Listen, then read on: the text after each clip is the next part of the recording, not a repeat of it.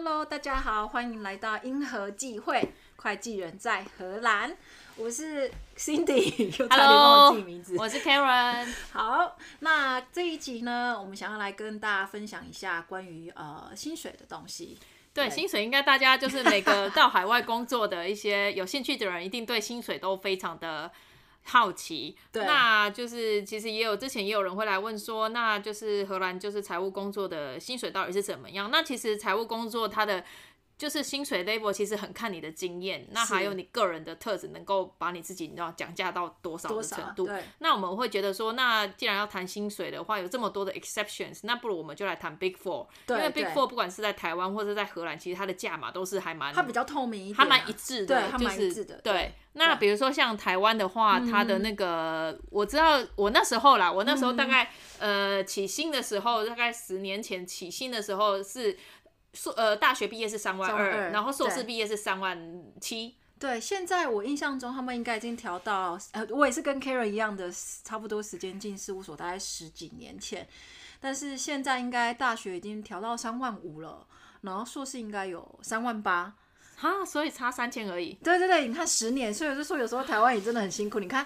我自己有时候我在想啊，十年哦、喔，你想看看房子价格变多少？因为我是零八年的时候出去 出出来工作的，嗯、然后这十年间真的就只调了三千，因为我是学学士嘛。嗯嗯嗯、那有时候想想，就觉得啊，天哪，也是真的蛮辛苦。但那荷兰这边呢？荷兰这边，我从我荷兰同事，因为他在荷兰 Big Four 了、嗯、呃出来的嘛，那他有跟我讲到说，荷兰四大的起薪，就是通常如果你是 Master，嗯，Master Level 的话，通常是大概两千七。对，那两千七我们没有算。两千七大概乘以三十五，是不是大概八八万多？八九万，八九万。但是我们我们现在都都不考虑税，税的话你自己再去算，比如说 net 之后可能就是你就是大概三十五趴以上的税，你自己再去算，然后。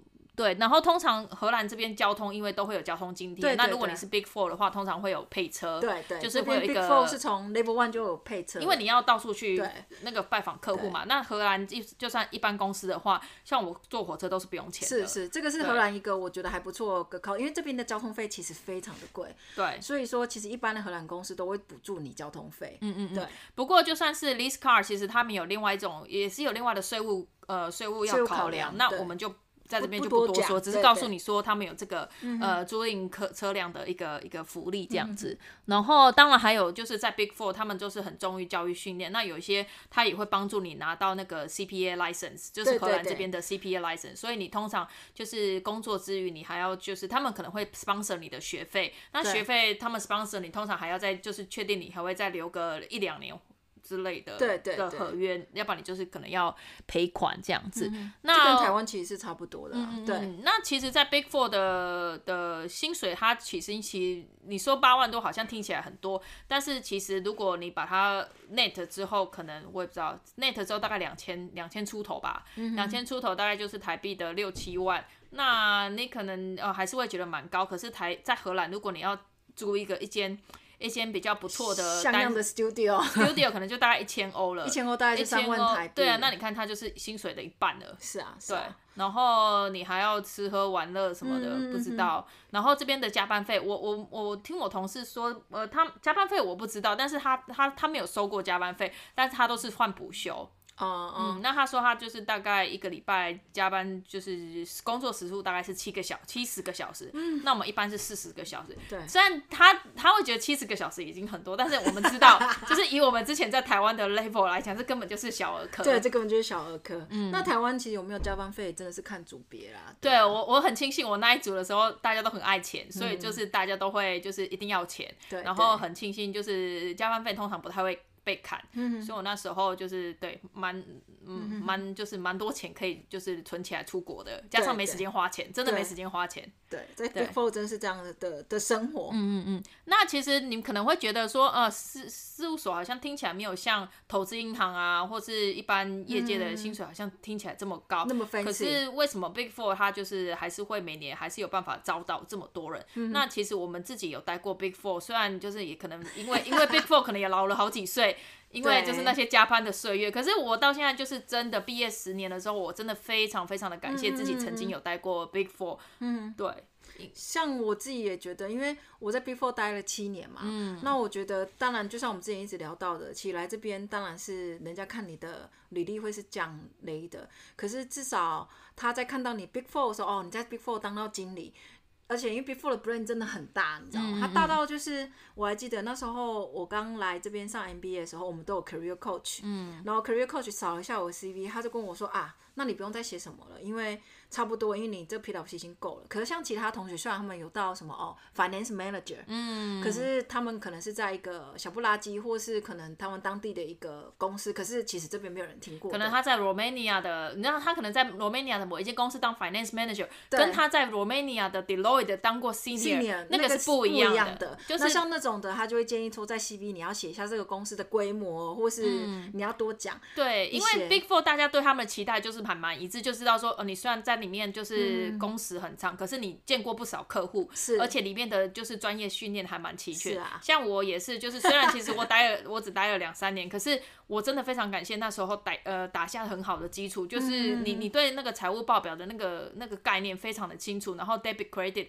然后还有它的风险反应力，然后而且你你你到不同的，我觉得它不只是专业上帮你 build up 一个很好的架构，而且生存能力上还有人格特质上的培养也是一个很大的呃帮助。像因为我们都是要去不同的客户嘛，那客户有一些很传统，有一些很 fancy，对，那你都要懂得什么生存，然后而且有些客户可能它里面就是会计阿姨，都是都是你知道就是阿姨或者是勾心斗角，你也不知道，你也知道就是最好不要惹到其他一个，不然你就其他人就惨了这样子，就是或者是你知道呃。你可能有时候要跟副总讲话，然后有时候又跟工厂的某个就是那个、嗯、呃，可能这个管仓库的人讲话，对，对，所以你的 level 就是每天要遇到的人就是非常不一样，一样还有产业，你可能明天在今天在珠宝业，然后明天在制造业，然后后天在 FMCG，然后某一天又要被丢到。就是可能那个船造船业，然后当你 level 越高越来越高，像我们后来到 manager 之后，可能又有一些什么 IP IPO 啊，special case 啊，嗯、发公司债。那随着你后来变得，你可能不是只有跟 local 的台湾人合作，甚至我们可能跟香港啊、美国啊，或者什么都有合作过。所以怎么讲？我觉得在 Big Four 那边，他就打开你的眼界，眼界啊。对，但是最终最终，我觉得回归到，如果你回归到讲薪水的话呢？薪水它的确真的是不算高，但是对，但是但是我会觉得，我真的非常，我觉得他真的是一个很好。的人生投资，尤其是年轻人呐、啊。年轻人，我真的，我我至今都非常感谢，就是以前大学毕业，然后不不知道为什么大家都去。Big Four，然后我也就傻傻的去 Big Four，然后就傻傻的待了两三年。可是我我现在回头来看，就是他也是帮助我在荷兰，就是我虽然不能说我找工作比较顺利，可是他就是真的有给我一些呃蛮好的那个门票门票机会。就像我现在已经在 Deloitte 已经已经离开十年，你知道我我 我我同事我老板最就是我到最近一个新的公司，我老板还是介绍说，哎、欸、Karen 他是从 Deloitte 出来，我想说 都十年前，对啊，自己都不好意思拿出来讲，可是就是他们就会。会把你这个当做是一个招牌，是啊，然后我也是很，就是我我是真的非常的 appreciate 自己当时当时真的是不小心进去，嗯、然后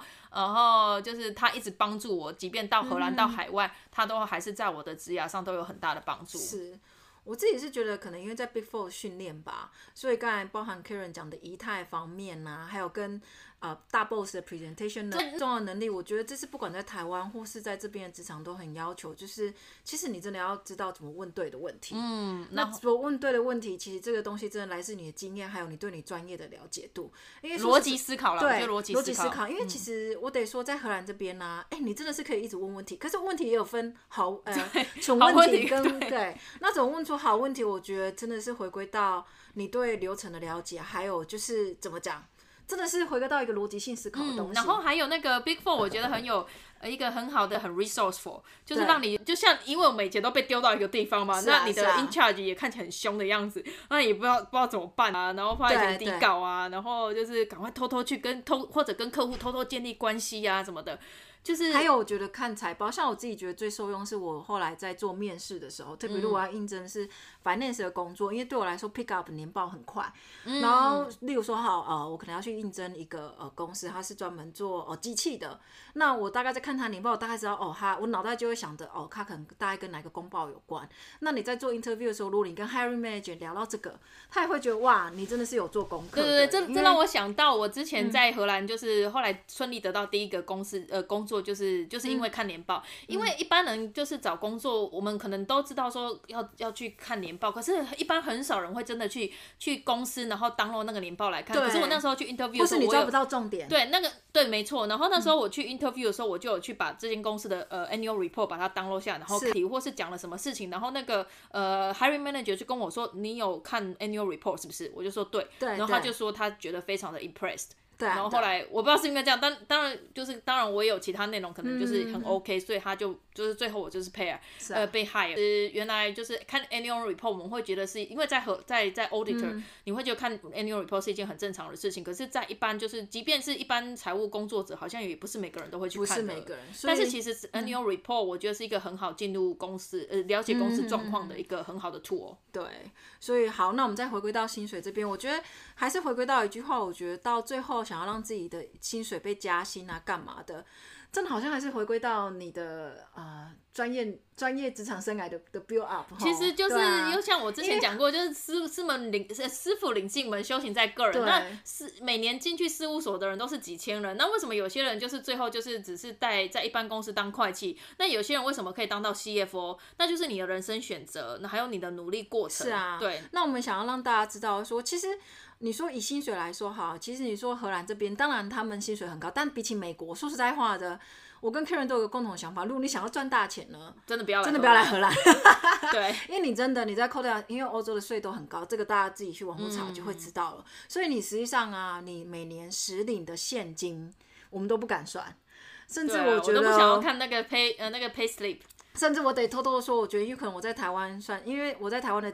待比较久嘛，然后所以那时候在台湾，如果到 senior manager，其实我觉得比我现在领的薪水甚至还高。嗯、但是也像 Karen 讲的，因为可能是因为我现在在这边是从 senior 开始做，不是从 manager，那他还是会有加薪的空间的。只是我觉得这是人生取舍啦。对，还有、啊、还有看你敢不敢喊啊。当然，你如果喊到那个价嘛，比如说我就是要一百 k，可以。但是你的人，你生活，你你你真的要牺牲每个呃每个礼拜要多牺牲十个小时或二十个小时跟家人的时间，然后来赚这一百 K 吗？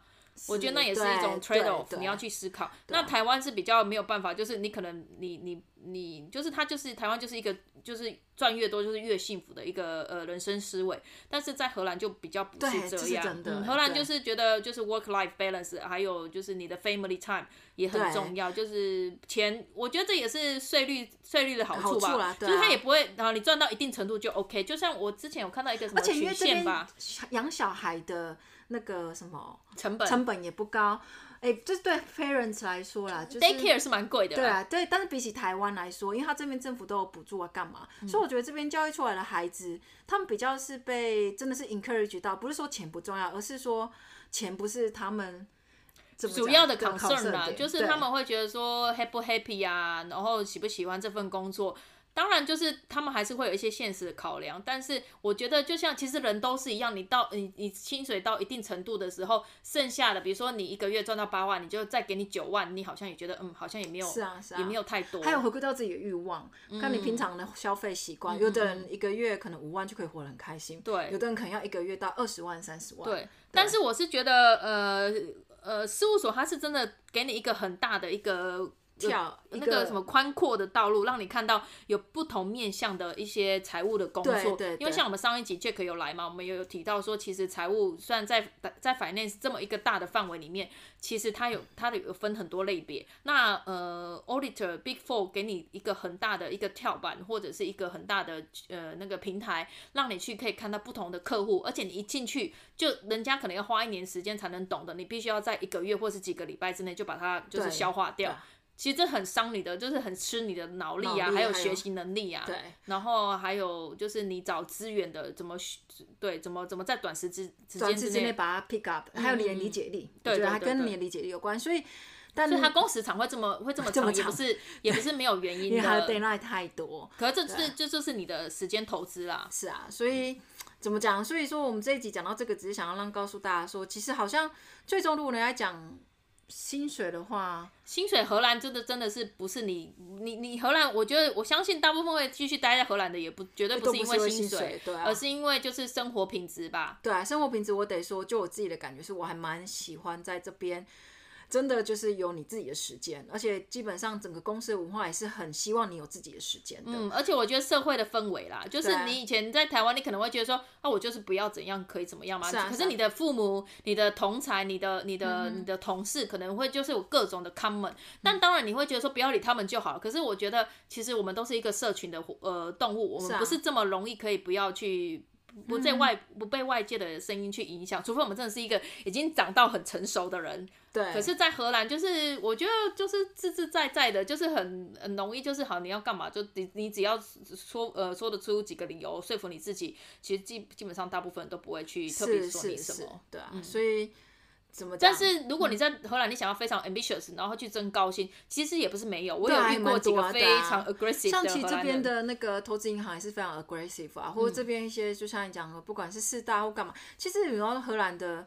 像台湾那样子 hardworking 人其实也不少哦，嗯、像他们做 MA 的啊，或者什么也都是加班到十一二点，对对对对对。那相对应的，他们的 pay 当然就是个，其实我觉得世界各地通用啦。嗯、对，那既然反正讲薪水，就是你知道都是都是太多的特例。那如果大家真的对薪水有兴趣的话，我觉得可以，大家可以去，比如说像 Michael Page 啊，对对对，或者是一些呃，我知道一些 recruitment agency，他们他们的网页。就是你去各地，然后去他们的网页，然后找就是一些 salary report，对，那这对大家想要去海外工作应该蛮大的帮助，因为它 salary report 可能会有点高估啦，有时候会有点高估，那你就自己要去，但是它会给一个标杆，对对对，那如果你还你对呃呃某一个公司某一个 level 有特别的兴趣，你可以去那个 Glassdoor，就是这间这间的这个网站，你也可以去参考一下，对对对，然后还有甚至 Glassdoor 那边还有对公司的评价，有一些还蛮准的，对，那当然你这个。东东西，你你这是一个 basis，当然，比如说他可能会说五万到六万，那到底是五万还是六万，或者是五万到七万？这个 range 有时候很很大，那这就是靠你个人的那个经验值，还有你的人格特质，还有你的 soft skill。对对对。对啊，就是都都这都只是一个 indicator 啊。嗯哼。OK，好，那我们这一集大概应该就这样了。对，不好意思，中间有点卡住，但是如果大家有什么心得或想要问的，都可以在下面再跟我们分享。谢谢大家。